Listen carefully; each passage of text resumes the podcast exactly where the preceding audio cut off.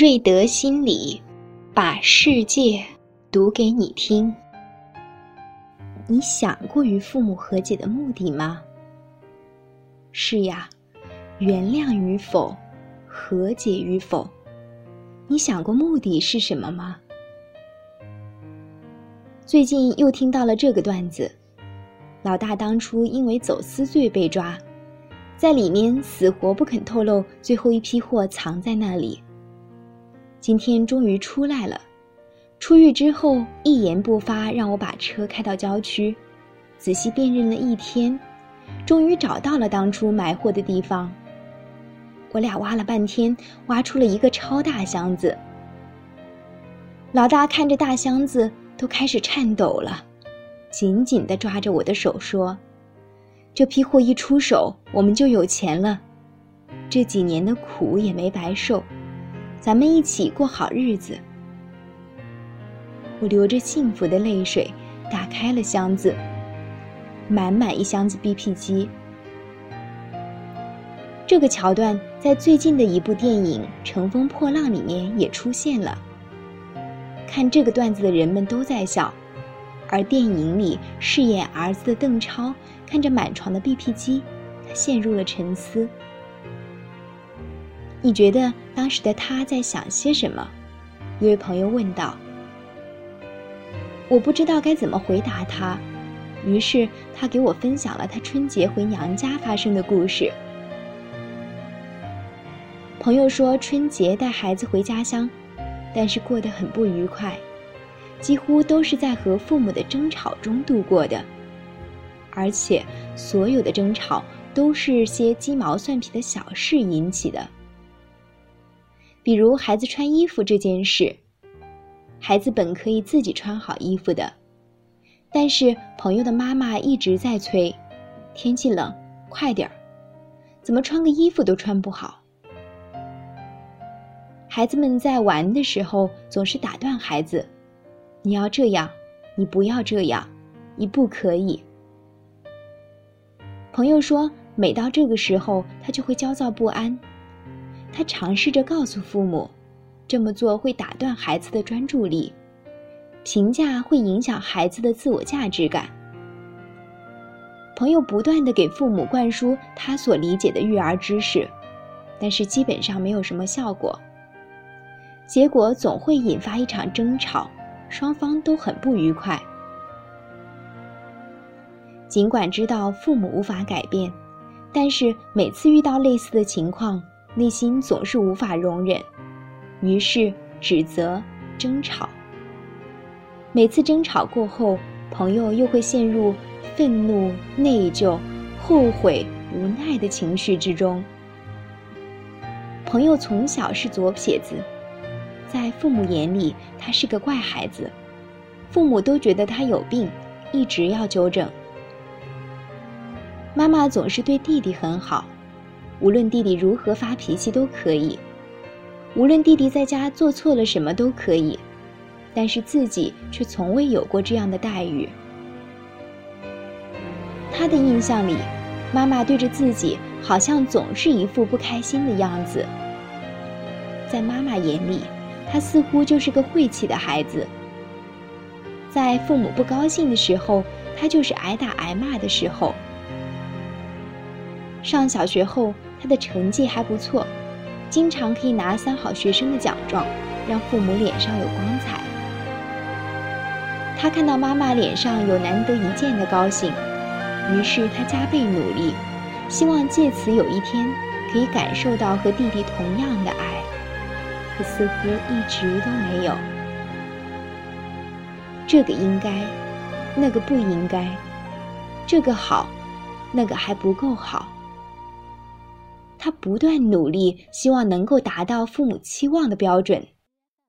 他曾在无数个夜晚独自流泪，为自己的卑微而痛哭，为想要爱而得不到爱的自己痛哭。每一次流泪都勾起他对妈妈的渴望，每一次回顾都勾起曾经受过的委屈，每一次的难过都勾起他对妈妈的怨恨。他甚至在心中无数次的呐喊：“妈妈，我想你爱我。妈妈，我恨你，我恨你为什么不能爱我？恨是因为爱而不能。”但孩子仍然希望能够在父母身上找到爱。朋友说，春节回家的这几天，每次看到妈妈和孩子之间的互动，似乎又看到了童年的自己。应该怎样，不该如何？每次听到的时候，内心总会有抑制不住的愤怒。每次他都想问回去：如果我的学习不好，如果我没有找到好工作，如果我的言行举止没有变成你们希望的样子，难道我就不是你的孩子了吗？难道没有这些，我就这么不招人待见吗？如果我还是用左手吃饭写字，你还会爱我吗？还是会继续骂我？朋友最后什么都没有说出口，他害怕更大的冲突。他更害怕冲突之后又勾起小时候的回忆。他曾想过要原谅妈妈以前对他的种种，但是他没有办法去原谅。那些堆积多年的委屈和愤怒一直都在那里，真真实实的在那里。特别是每次看到妈妈自以为是在对待孩子教育方式上的态度。看到这些方式又在自己的孩子身上重现的时候，那股无名的怒火就会冲天而起。他又想到自己和孩子一起玩拼图游戏的时候，孩子觉得困难不想玩了，他一直在怂恿孩子继续，他觉得应该要有始有终。他同时又觉察到，原来自己更深一点的担心是，怕孩子不敢面对挫折。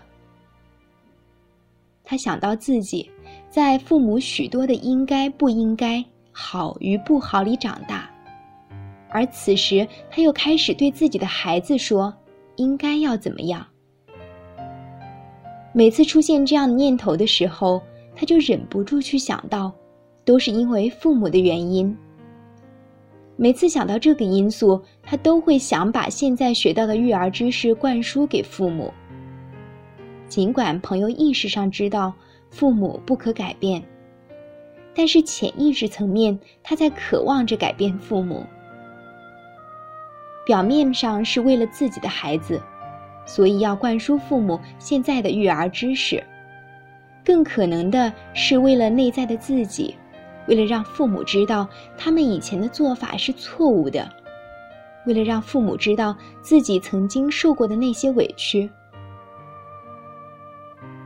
即使是成年了，即使自己也养育了孩子，可是每次在和父母互动的时候，仍然忍不住的想要获得父母的肯定和爱。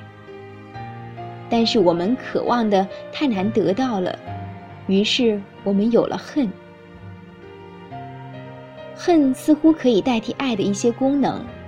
小的时候，孩子怨恨父母错误对待自己的方式。但是孩子不能表达出来，因为孩子需要父母，需要依靠父母才能生存。不好的关系总比没有关系要好。我恨着你，但是我需要你，我需要这份关系。既然爱不能，那就通过恨来维持着这份关系吧。想起电影《乘风破浪》开头的片段。徐太浪在赛车夺冠之后，对着媒体说：“谢谢我生命中最重要的一个人，谢谢他的不支持、不认可、不尊重。当他把我的梦想、尊严、自信踩在脚底，这一天，我要让他亲眼见证，我比你牛逼的多了。你有什么资格对我指手画脚？就凭你是我爹吗？”可是见证了之后，他是否真的快乐了？